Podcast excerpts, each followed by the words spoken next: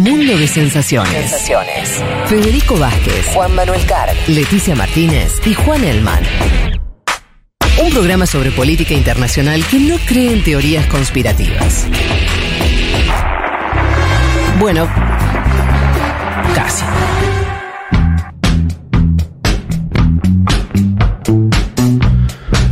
Aquí estamos de vuelta a solo 15 minutos de las 2 de la tarde. Eh, hemos he- hecho un bloque. mm, Espero que no haya sido insufrible. Largo fue. Vamos a ver la carga Pues ahí sí, valorativa. ahí no podemos Con- especular. claro. Pero había de interés, los ¿no? oyentes. Había interés. Ahora vamos a ver. Sí. A ver, no, sí, ver. Uno cree que No sí, sé. hay que ver. No, no, no seríamos nosotros los mejores en jugar tal situación. Más sí los oyentes, a ver. Mientras ustedes tres hablaban, yo eh, barrí y pasé el trapo y estoy por ponerme a cocinar. O sea, mientras ustedes gran yo hice algo útil. No estamos trabajando. No, pero está bien lo que hizo. Ella hizo algo útil, nosotros paviando. ¿Está bien? Así es la vida. Así es, así es la radio. No, no, estamos trabajando, señor. No le baje el precio a nuestro trabajo. Che, eh, a todo esto ¿Qué tenemos la consigna del día de hoy, es, es ¿a qué te resignaste en tu vida? Y esto es para sortear entre quienes ganen, eh, los que mejor respondan a esta consigna, el libro Contra el Homo Resignatus de Lucas Rubinich, editado por Siglo XXI. Me faltaba responder a mí, Sí, hay como dos tipos de resignaciones, ¿no? Sí. A ver si, si está bien esto. Eh, hay resignaciones que son para toda la vida. Por ejemplo, yo a los 10, ya 10 años, ya sabía que eh, no iba a ser jugador de fútbol porque no era bueno. Y eso no es algo que modificas a los 35. ¿A ni los 10 te pasó? Yo tengo- todavía tengo expectativa. ¿eh? A los 10, 11. Cuando estaba ahí, cuando me gustaba jugar la pelota todo el día en la escuela, sos un nene, ya te das cuenta, ¿viste? Es, es una edad donde ya los que son buenos el son buenos. queso. Si no te eligen primero o segundo. Sí, ya está, no, no, no va. Y lo, lo recuerdo diciendo, "Eh, esto me parece que no va a ser mi. Y cuando uno es chico, bueno, por Claro. lo menos me pasaba a mí que la, la idea de ser jugador de fútbol era esa fantasía muy clásica. Qué lindo, ¿no? Eh, pero, Mira, pero bueno, una vez que me como me Claro, resigné rápido, a ya la- está. Ir a la cancha en otro lugar. A la mierda. Claro, yo creo que la vida Rápido. sana, por ejemplo. ¿Cómo? Todo lo que es vida sana, ¿viste? ¿Te resignaste ya? Sí, comer bien, no tomar alcohol, eh, ir al. O sea, hacer mucha actividad física, tipo ir Sí. a correr. O sea, yo hago, pero jugando al fútbol, no, Claro. no nada de running, gimnasio. Eso ya me. Ya está. Igual porque podés. Porque a partir de los treinta y pico Eso- tenés sí. que hacer un Es poco que- de vida sana. No, sí, pero es porque que ya siento- no podés seguir al el Siento otro. que no voy a poder. Y, No, de- sí, y sí, después hay otro tipo de resignaciones, pensaba también, que no son necesariamente de por vida, sino momentáneas. ¿A qué, me, a- eh, mm, qué resigné yo en Sí. los últimos tiempos? Si me hubiera gustado no haberlo hecho, pero bueno, sucedió. Por ejemplo, escribir un libro. Me gustó escribir un libro y lo resigné. Ahora, no digo nunca jamás en la vida. bueno, por eso, porque a Dirigís una diferen- editorial aparte. porque a diferencia del fútbol, uno puede escribir un libro a los 88 años si, si llegas a eh, vivo a esa edad. Ahora, eh, ahora, ahora es una resignación. Ya escribiste uno igual en su momento. Bueno, pasé 10 años. Pero Brasil. Bueno, ¿O no? Uno De sobre- integración, integración integración latinoamericana. regional, Bueno, en un momento ya- más luminoso. 2012, No, 2000. no, no, no era tachar eh, de mi vida la idea eh, plantar un árbol, escribir un libro, Sí. sino últimamente, los últimos años, me resigné Sí. a no escribir un libro a pesar de, de tener ganas. Yo creo Claro. que se viene. Pero bueno. A mí me intriga cómo vas a firmar el contrato con vos mismo. Qué boludo. bueno, che, en serio, respondan al 11 40 66 000 eh, o también o a, a la publicación del Instagram de, de este programa, eh, como están respondiendo varios ahí, los lee la productora y después selecciona. ¿Vos habías visto alguno? Sí, acá Dale, Nacho dice, yo me resigné a que mi vieja me va a tratar como un chico para siempre. Ya está, lo fluyo. Bien. Qué extraño eso de la paternidad y la maternidad. Como que yo creo, el otro día acá planteaba algo Dieguito Vallejos, que le daba culpa que se ocupen sus, sus padres, madre. Y yo le digo, va a pasar de por vida eso, porque es, es así el trabajo de ser padre o madre, ¿o no, Vázquez? Sí. La preocupación en el buen sentido, digamos. Sí. ¿No? Y sí, sí, es un trabajo. Trajiste al mundo a alguien, Sí. tenés que estar a la altura. ¿Hay alguno más ahí para leer? No. Eh, No en Instagram, no sé si vos Bien. tenés ahí. O sea, eh, dale, participa. Hay viejo. muchos, sí, sí, Tiene manden- que haber un mínimo para que se entregue el hilo, porque si no, Ah, pasa si, lo que viene. si no, claro, Sí. lo, lo- lo- lo estiramos y lo usamos el domingo que viene. Eh, sobre nuestra extensa charla de Brasil tenemos algunos comentarios. Patricia dice muy buena la charla. Eh, bienvenido el debate, nos dicen por acá. Pablo de Vela dice escuchándolos atentamente mientras prepara unas empanadas. Otra persona haciendo algo productivo. Me interesó la mirada de Elman sobre no dar por ganador a Lula todavía. Bueno, tal vez te tomaron como más pesimista de lo que sos. Vos dijiste que va a ganar. No, igual. no, no, no. Yo dije que. Todavía- que que, o sea, Que igual- es una posibilidad que gane Bolsonaro, dijiste Sí, básicamente. sí, sí. Que existe Que no hay que descartar, dijo. Sí. Eh, no soy de las que van a ir a barrer el piso con el totó, pero acá jugando unas viditas lo sigo concentradísima. Manda esto una oyenta que adjunta mm, su pantalla de eh, un jueguito de esos de, de teléfono. Eh, bueno, esta no la tenía. Escuchar radio mientras juego eh, un jueguito. Está perfecto, ¿eh? Simplemente que no... Bancamos. Bancamos. No lo tenía claro. Eh, hace tiempo que no escribían, escuchaba en vivo. Buen programa, pronta mejora para Leti, dice Mariano. ¿Qué más tenemos? Victoria, estamos acá. Y por suerte ustedes están ahí. Eh, bien, bien, dice Victoria de San Martín. Como siempre, escuchando en distintos lugares del país. Camila dice: Ese debate es todo lo que necesitaba para pasar mi resaca de fervor rosarina de anoche. Ah, Digamos esto. Camila Brandoni es una de las que, eh, entiendo yo, más de 800 almas Wow. rosarinas ayer vibraron en el fervor, la fiesta fervor que hicimos en la ciudad de Rosario. Hicimos, bueno, eh, eh, me estoy colgando No, de otra gente. hiciste, ¿o no? Pues, pero hay gente que efectivamente la hizo, me refiero a, a gente que viajó de acá, ni sin ir más lejos, Julia Mengolini, Matías Mesoulán, y en nombre de ellos todo el Yo equipo. vi desayunando ahí a Tomás Quintín Palma. Sí, eh, Juana. Morín, eh, Churco viajó también. Mati Rosu, ¿no? Flor Halfon, Había mucho desayunando esta Nico mañana. Fiorentino. Que viste cuando te despertás y entras a, entras a Instagram y ves gente desayunando, decís, Sí. están a la par mía, pero era gente que había cruzado el umbral de la noche. Sí, Julia me escribió a las 9 de la mañana, Sí. fresca, Ah, o, si- no- o siguió de largo y no me lo dijo, no entendí cómo hizo. O la fiesta no terminó tan tarde, ya Puede lo ser. Eh, yo me resigné a que el amor, como me lo contaron, no existe, Upa. nos Qué dice fuerte Nani, eso, ¿eh? fuerte. Eh, No somos psicólogos acá, pero si No. quieren trabajamos el tema. Yo creo esto. Para mí está muy bien la respuesta de Nani como fórmula para seguir, para ir para adelante. Claro. Pero en algún lugar, Nani debería guardar la esperanza de que eso no sea así. De que Porque también es muy angustiante. indicada. Claro, tampoco es, eh, también es muy angustiante vivir. Si no tuviste la suerte de enamorarte o no de ser correspondido, lo que sea, estar con esa angustia permanente es una carga. Mejor sacátela de encima. Eh, pero en algún lugar, qué sé yo, déjalo, déjalo ahí, este, vivir esa esperanza. Abrazos de Montevideo, nos faltaba eh, el, el montevideano, montevideana, desayunando pizza, oyenta silenciosa de los comienzos. ¿En Eh, Montevideo? a mí me gustan los, los silenciosos cuando dejan de serlo, porque ahí uno dice, claro, los, que- los miles y miles que hay en esa misma Está bueno, situación. sí. Mi programa favorito, este. ¿Sabes que se abrió Virginia. un, un intento de juicio político a la intendente de Montevideo? Lo íbamos a comentar, Cose, sí. Que me- me- no, iba a que prestar atención a eso, ¿no?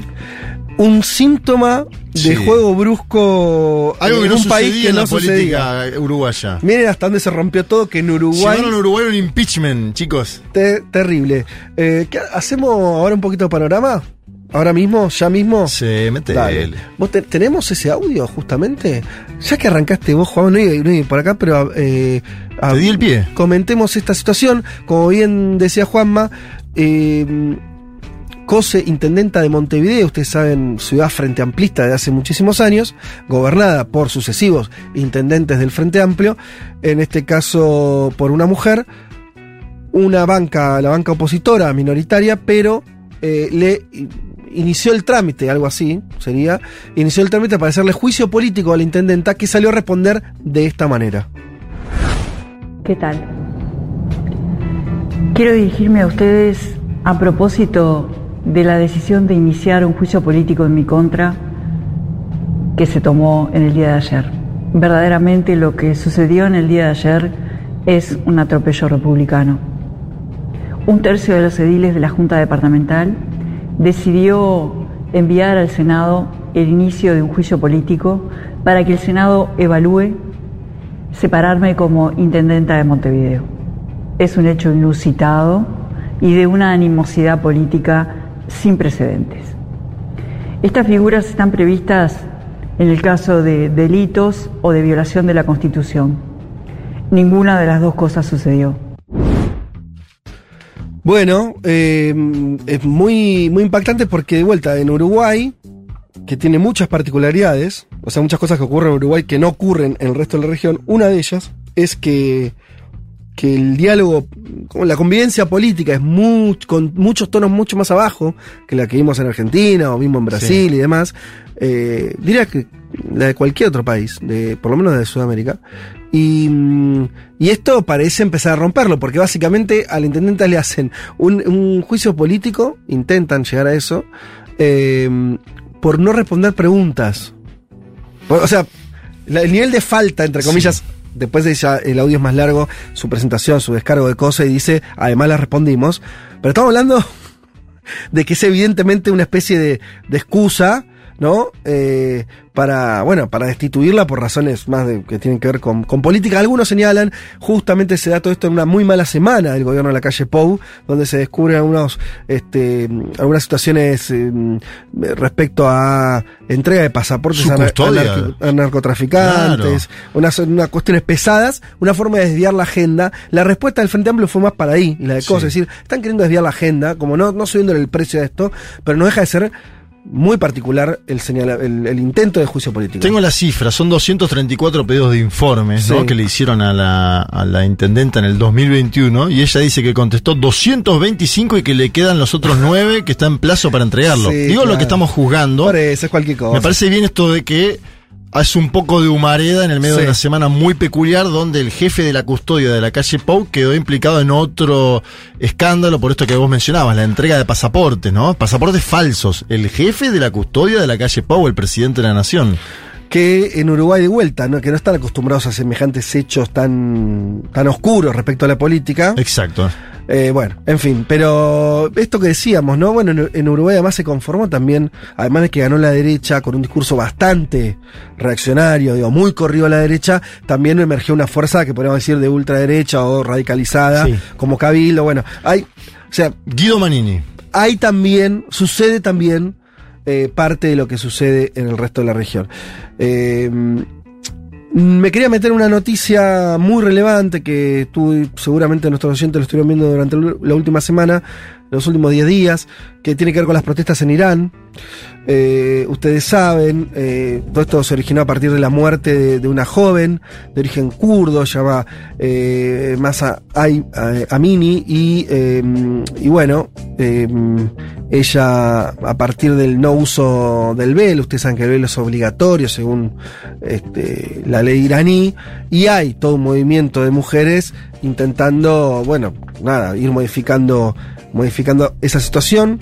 Ella la detiene y después aparece eh, muerta.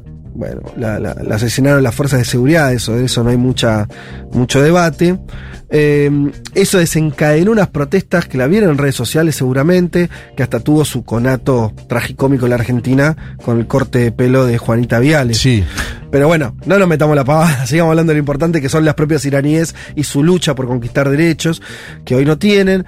Eh, se le suman también reclamos a una economía tan valiente por las sanciones internacionales, esto viene de hace tiempo. Eh, en las protestas en Irán tampoco son algo tan novedoso, quiero decir, los últimos años, 2019, unos años antes, más en el, 2008-2009, hubo grandes protestas más vinculadas a las cuestiones socioeconómicas. En este caso, el centro de la cuestión eh, son las libertades de las mujeres. También hicimos una nota el domingo pasado con Constanza Costa, que viajó, que, que conoce mucho el tema, así que no me quiero extender. Agrego algo que escribió eh, quería tener la fuente de esto. Bueno, ahora, ahora después, este, Maini, pasámela si lo, puedo citar bien.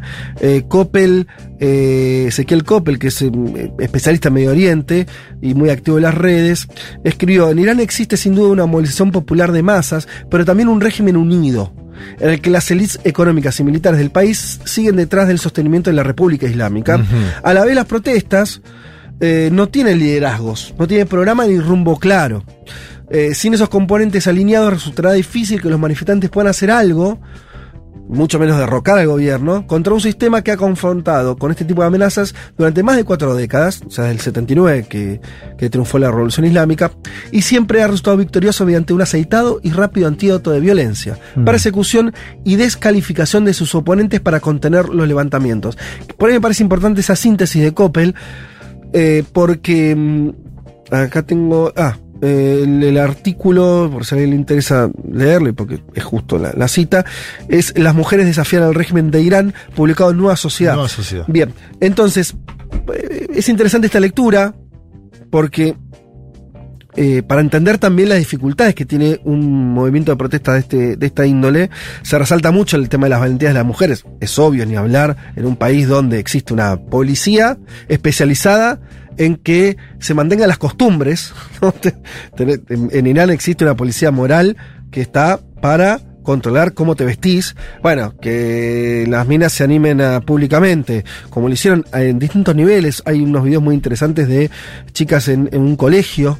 ¿no? Que ante la visita de un oficial también este, lo, lo, lo terminan expulsando. Riñas en las calles donde algunos hombres empiezan a defender a las mujeres, algo que era mucho menos común. En fin, hay una situación de, de movimiento, eh, pero lo que señala, me parece, Coppel con, con bueno, con mucho peso, eh, que es que estamos lejos de ver una Sí. modificación porque al régimen iraní le, la- la- esta, este- esta represión no parece estar costándole tantísimo. Veremos. No, igual. inclusive lejos también de las movilizaciones de 2009 y 2019, instigadas sobre todo por, por motivos económicos. Claro, esas más generales. Sí, ahí sí se hablaba, de hecho lo había hecho Coppel también. Había un cimbronazo. de que- sí, de que está puesto más en jaque. Creo que quizás el dato de los últimos días fue que, bueno, que, la- que, que se sostuvo o se está sosteniendo la protesta y con una represión que también está escalando a niveles Claro, ahí hay que ver. Yo recordaría, porque nada es infinito, que es decir, no, no es que los niveles de represión pueden ir de cero a, a- a infinito. En un momento también empieza a pagar costos internos. Una revolución que, por un lado, es teocrática, en el sentido de que eh, hay mandamientos religiosos y eso es un, po- un poco el- también la- la, eh, los problemas para negociar este tipo de cosas, pues son principios, ¿no? Mm, claro. Vos lo- los valores no los Sí, negociás. sí, no, no, no hay posibilidad de una concesión. Eso existe, y también existe que en Irán hay elecciones y a veces ganan los reformistas y a veces los conservadores. De hecho, gobernaron los reformistas varios años, después se volcó hacia los conservadores. Sí, sin posibilidad de que los reformistas participen con candidatos competitivos, o sea, estaban inclinados a la cancha, Sí. hacia los conservadores. Bueno, pero lo que voy es, gobernaron Sí, no hace tanto sí. tiempo reformistas, o sea, el sistema permitió esa, esa- ese debate interno, si querés, para llamarlo de alguna manera. A lo que voy es, no me queda claro. eh, Coppel eso no, lo- no, no creo que no lo nombra el artículo, no leí nada al respecto, pero me pregunto si es si movilizaciones así sostenidas, obviamente esto sucede sobre todo en las ciudades, las mujeres vinculadas más a sectores medios, esto no lo digo en desfavor, sino diciendo mujeres, sectores medios que después tienen influencia en instituciones, Claro. Más que mujeres eh, pobres, ¿sí? Esto es un hecho.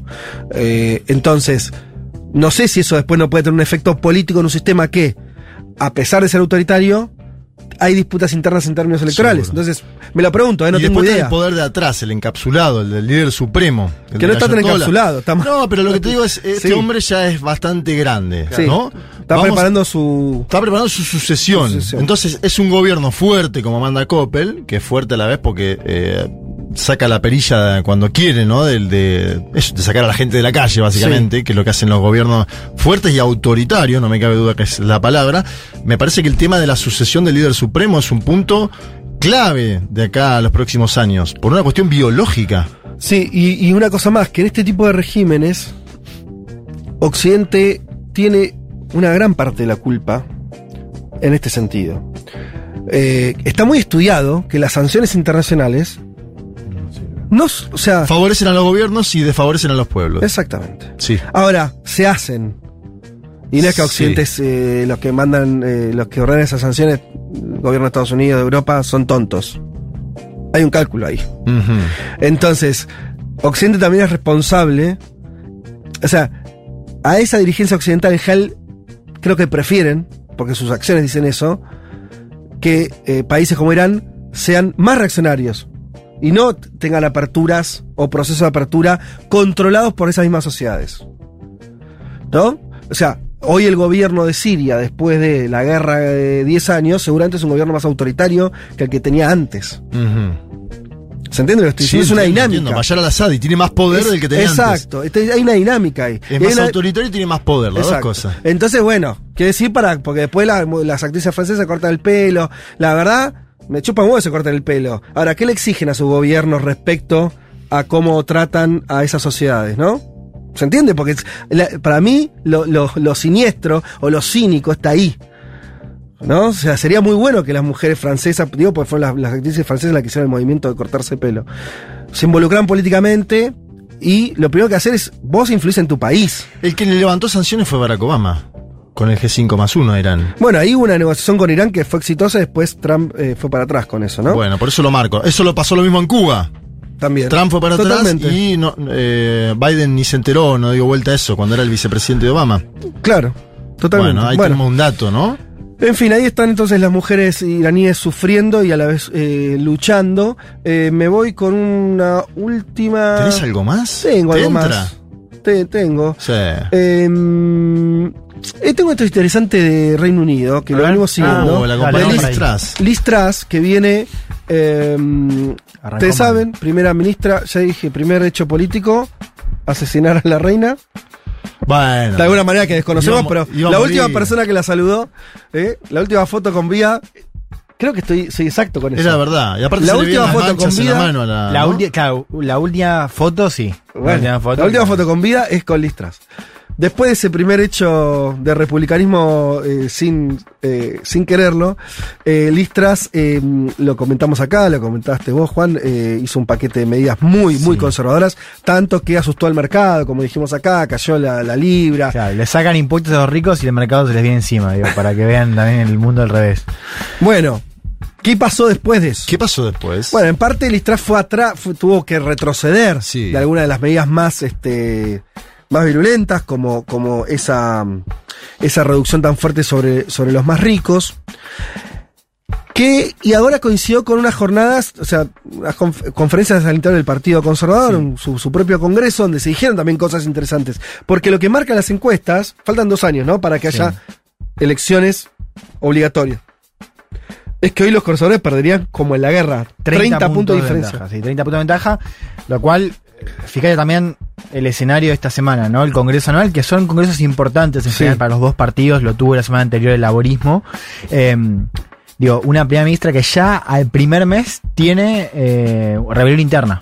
Por ahora controlada, pero digo, ya al primer mes tiene voces diciendo. Eso me eh, está, me está flasheando. No hay luna de miel. ¿Vieron eso? Sí, no hay luna de miel en el mundo. Porque uno se resiste a decir pasa lo mismo en todos lados, porque parece, uno se parece, parece el, almacenero mientras corta un poco de queso y dice, eh, lo mismo pasa en todos lados. Pero la verdad es que pasa lo mismo en todos lados, viejo. O sea, eh, quisiera sacar otra conclusión. Ahora, gobierno que asume, gobierno que se le pudre enseguida, no hay lineamiento, le cuesta encontrar horizonte, es impresionante. Bueno, eh, por lo menos esto da cuenta de las por las imposibilidades que estamos teniendo en esta etapa de ver para adelante. También, también la situación de Europa, ¿no? Sobre la cual Elman va a hacer columna. Digo, es que tener que decir no va a haber apagones, si vos sos el primer ministro.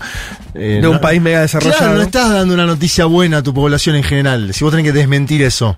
El, otro día pensaba, no sé si será cierto o no, pero esto como desde el momento pandémico, allá por este 2020. principio del 2020 Claro, nuestras vidas cambiaron mucho. Eh, la, mayoría del planeta ya no está eh, ni usando barbijo, tenemos vacunas y todo eso. De alguna manera, ¿no? La guerra y, también la post-pandemia que, se fue en fade. No es que, ¿no? que se, parece ser como que vimos un tiempo histórico que empezó ahí y no terminó. Hay una por lo menos yo tengo esa sensación en términos también políticos. Lo que se inició con la pandemia no terminó no sé, como un tiempo, como un túnel, ¿no? Como una, como una bifurcación en la historia, ¿no? Como que de pronto se, se abrió un camino incierto, extraño.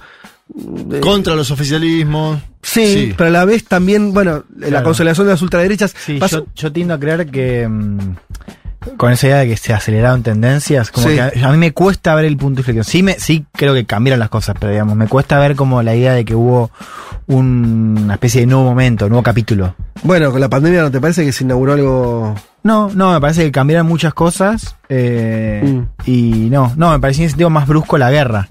Pero también ahora me pasa que la ya la normalicé un poco. Sí. ¿No? Como decir, bueno, ya está es este momento, ¿no? Y sigue. Em, Mira bien. Qué loco eso, ¿no? Bueno, entonces, eh, yendo- volviendo a Londres, volviendo al Reino Unido y al gobierno por ahora fallido de Liz Truss, decimos, las encuestas la dan si hubiera elecciones mañana, que en Gran Bretaña puede ocurrir porque existe el, el adelantamiento de las elecciones como posibilidad, eh, el Partido Conservador perdería por Sí, goleada. Quiero. O sea, A ver creo si que- aguanta. Ponen a Corbyn y gana Corbyn. A ese nivel, ¿no? Corbyn. Sí, Ojo haces- con Corbyn, ojo. Bueno, por eso, ¿no? La, la pregunta ahora te lo es si, si aguanta, si va a aguantar Liz Truss con, con esta primera eh, medida fallida y esta rebelión interna de los Tories. Traje una, algo que dijo eh, Julian Smith, que es un parlamentario conservador, pero no del ala detrás, es de los conservadores más moderados, de los que quedan pocos, pero hay. ¿Y qué dice? El primer trabajo de un diputado es defender los intereses de los votantes de su circunscripción y el interés nacional. No podemos aplaudir durante un mes a médicos, enfermeros y personal esencial y meses después recortar los impuestos de los millonarios, como diciendo, amiga, Es venimos, la otra. venimos, venimos de una pandemia. Por eso yo creo que la pandemia sí hay un corte ahí, pero bueno, lo, lo discutimos otro día.